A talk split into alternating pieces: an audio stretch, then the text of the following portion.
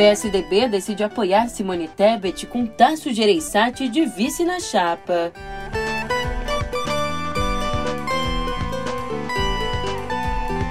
E STJ desobriga planos de saúde de cobrir procedimentos fora da lista da ANS.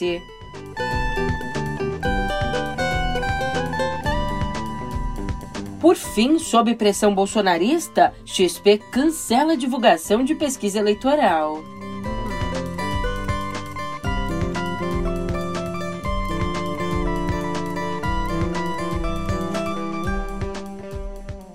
Um ótimo de uma ótima tarde, uma ótima noite para você. Eu sou a Julia Kek e vem cá, como é que você tá, hein? Quinta-feira, dia 9 de junho, a semana tá quase chegando ao fim. E por aí, você já tomou um rumo? Ao que parece, a essa altura, o PSDB está começando a tomar um rumo. É, está começando a tomar um rumo junto à terceira via em direção às eleições. E isso é exatamente o que eu te conto agora no pé do ouvido. E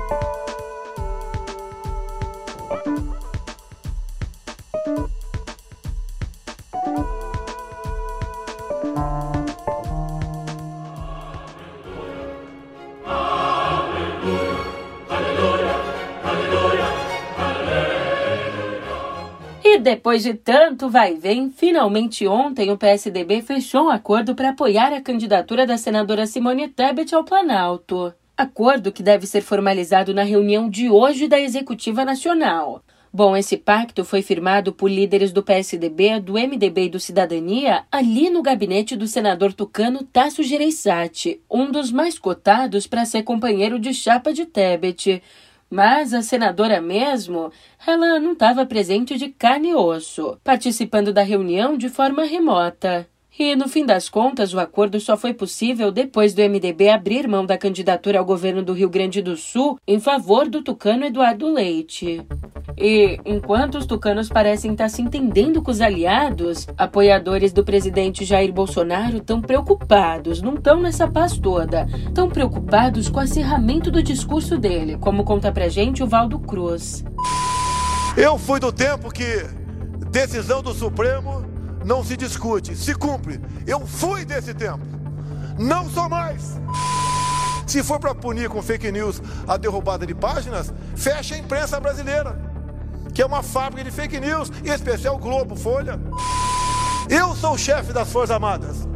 Nós não vamos fazer o papel de idiotas. E ó, a preocupação também abrange os políticos aliados que fazem críticas ao STF. Esses apoiadores avaliam que o presidente acaba passando a imagem de destemperado, afastando os eleitores de centro, que são cruciais para os planos de reeleição. Já os ministros do Supremo, ouvidos por Andréa Sadi, atribuem os ataques de Bolsonaro a pesquisas eleitorais desfavoráveis e ao temor do que possa acontecer a ele e aos filhos em caso de derrota.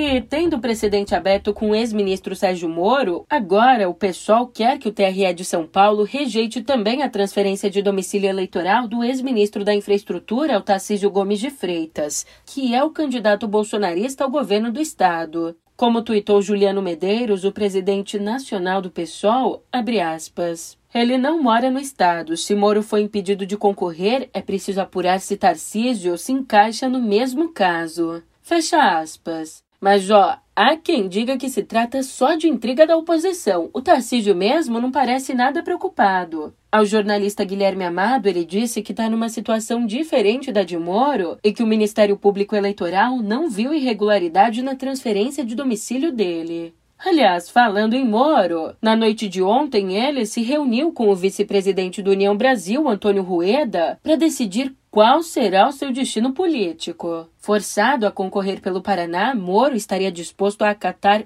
o que o partido decidisse. Sei, eu sei que você estava esperando por elas. As duas pesquisas eleitorais que foram divulgadas nessa quarta e que indicam estabilidade nas intenções de votos, mas com prognósticos diferentes sobre a votação de 2 de outubro. Começando pelo levantamento da Quaest Genial, que mostra o ex-presidente Lula na frente com 46%, o que equivale aí a quase 53% dos votos válidos, indicando uma vitória já no primeiro turno. Em seguida, nessa pesquisa, a gente tem Jair Bolsonaro com 30%, Ciro Gomes com 7%, André Janones com 2% e Simone Tebet e Pablo Marçal com 1% cada. Em geral, os números são praticamente os mesmos da pesquisa anterior, mas eles não podem ser comparados porque a última incluiu João Dória, que abriu mão da candidatura. Aliás, os números também não se mexeram na nova pesquisa do Poder Data. Aqui, Lula lidera com 43%, mas não supera a soma dos adversários, o que garante aí um segundo turno. Ainda no primeiro turno, Bolsonaro teria 35%, Ciro 6%, Janones 2% e Tebet, José Maria Imael e Luciano Bivar 1% cada. Agora, num eventual segundo turno, Lula venceria Bolsonaro por 50% a 40%, um cenário que se mantém há três meses. Não, agora olha só essa, vê se é possível. Mônica Bergamo conta que a corretora XP cancelou a divulgação de uma pesquisa que encomendou ao IPESP por pura pressão de clientes e políticos bolsonaristas. O último levantamento mostrava Lula com 45% e Bolsonaro com 34%. Mas não foi nem isso que incomodou. O que pegou mesmo foi o dado relacionado à honestidade, já que 35% consideram que a honestidade é um atributo de Lula, enquanto 30% afirmam o mesmo sobre Bolsonaro. E para o espanto de todos e surpresa geral da nação, quem encabeçou a pressão sobre a XP foi o deputado Eduardo Bolsonaro, mais conhecido como filho do presidente. Mudando agora de assunto, a gente tem atualizações sobre o caso do desaparecimento de dois homens no Amazonas. Bom, três dias depois do sumiço do jornalista Dom Phillips e do indigenista Bruno Araújo, e também após a prisão de um suspeito de envolvimento com o caso, nessa quarta, a Polícia Federal se limitou a, abre aspas, não descartar nenhuma linha investigativa sobre o caso. O secretário de Segurança do Amazonas, o general Carlos Alberto Mansur, disse à Folha que ainda não há indícios fortes de crime e que, na verdade, o suspeito foi preso por portar munição de uso restrito e uma quantidade de drogas. O dito suspeito, Amarildo da Costa de Oliveira, o Pelado, conta com uma assessoria de peso. Como mostra o Globo, os dois advogados que se apresentaram como os representantes de Pelado são também procuradores dos municípios de Atalaia do Norte, onde Pelado está preso, e de Benjamin Constant, a cidade vizinha.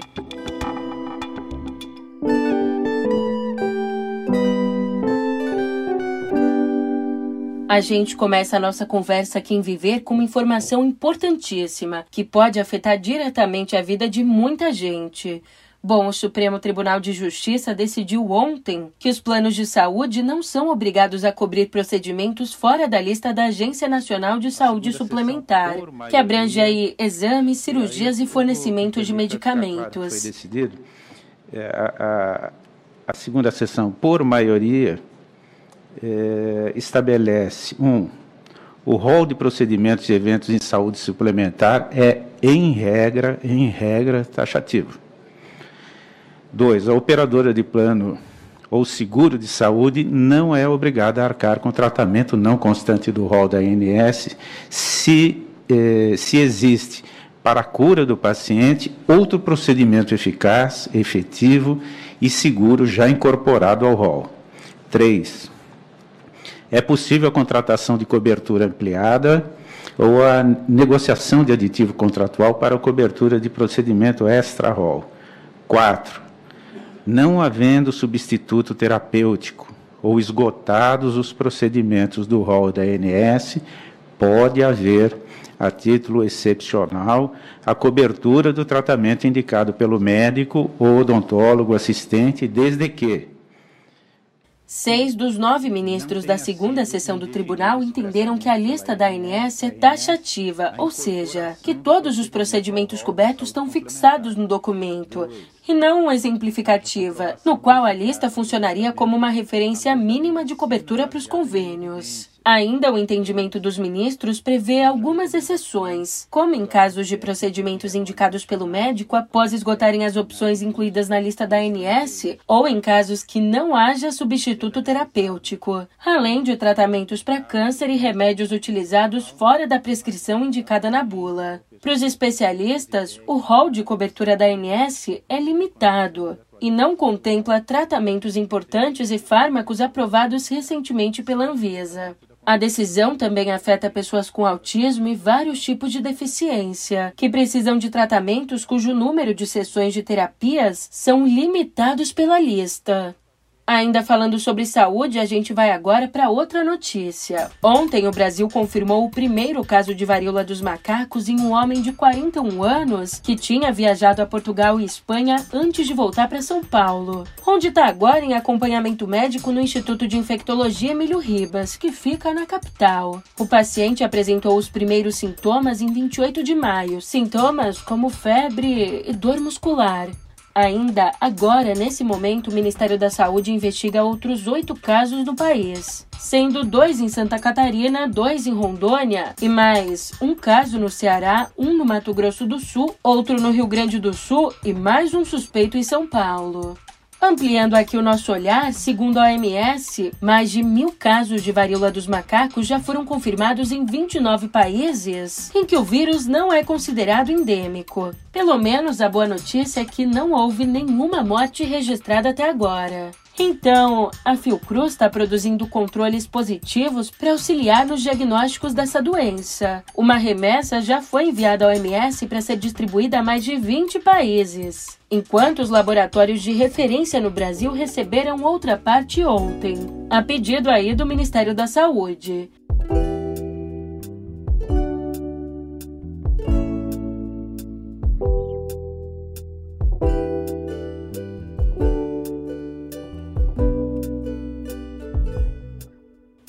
Que hoje o português impera nas principais estreias do cinema? Começando pela comédia Jesus Kid, de Ali Muritiba, na qual Paulo Miklos faz um escritor fracassado que de repente vê os personagens que criou invadindo a vida real. Nós não vamos mais publicar Jesus Kid, isso é fato.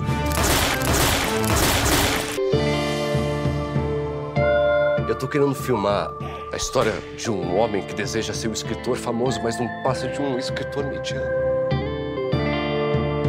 Você. Três meses isolado no hotel. Já Amado, de Edu Felistock e Eric Castro, mostra a luta de um policial honesto contra bandidos. Bandidos com e sem farda. Pedir um preço pela tua cabeça. Quem foi? Eu andarei vestido e armado com as armas de Jorge, para que meus inimigos, tendo pés, não me alcancem, tendo mãos, não me peguem, tendo olhos, não me enxerguem, e nem em pensamentos eles possam me fazer mal. Se queres a paz, prepara-te para a guerra.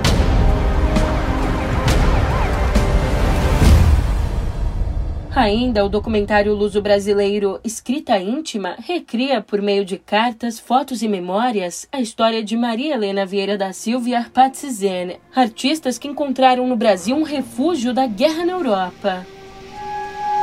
Idage Dragor Bichimichi. Voilà Budapest, chez ma chère maman, après un voyage un peu fatigant, mais absolument normal. Ma Bichinha, tu vois C'est ici que je décris, près de cette fenêtre avec toutes ses fleurs et ses rideaux. J'aurais envie de le peindre tellement c'est joli, mon petit nid. Mas é claro que não podia faltar o cinema americano. Liam Neeson faz um matador com suspeita de Alzheimer em Assassino Sem Rastro. Enquanto o longa Até a Morte se escora no talento dramático de Megan Fox. E falando em cinema, acontece de hoje até o dia 15 a sétima edição do Festival Internacional de Cinema LGBTQIA+, que exibe de forma gratuita e online 27 filmes de 19 países tratando da diversidade sexual. E se você ficou curioso, quer assistir os 10 longas e 17 curtas, é só acessar a página do Sesc. E saindo das telonas em direção à música,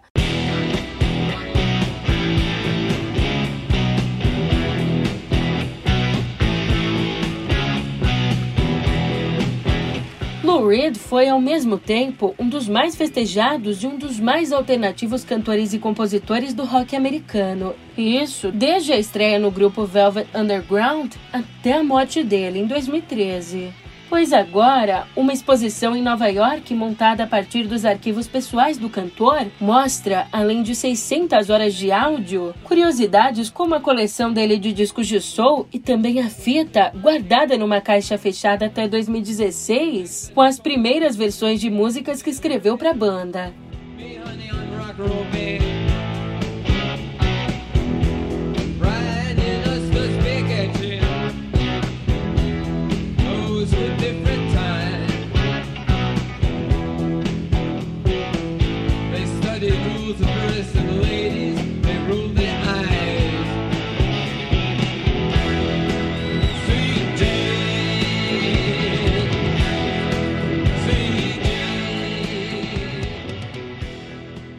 E já que o assunto é homenagem, o Foo Fighters anunciou para setembro a volta aos palcos com dois shows tributo ao baterista Taylor Hawkins, morto em março deste ano. Uma apresentação acontecerá em Londres e a outra em Los Angeles.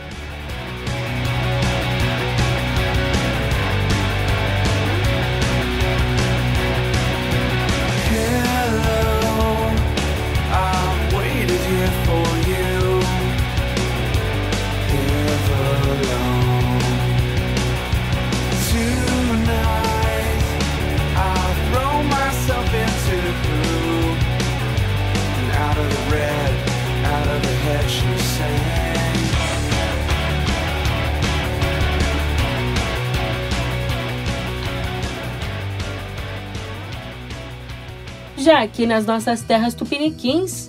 De que vale o céu azul e o sol sempre a brilhar? Se você não vem, eu estou a lhe esperar. Só tenho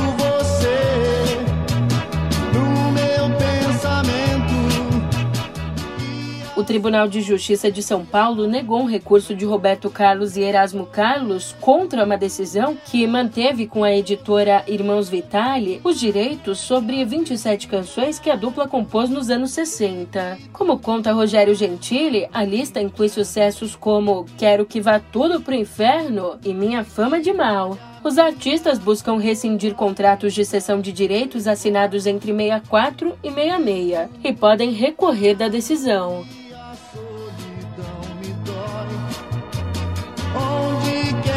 Você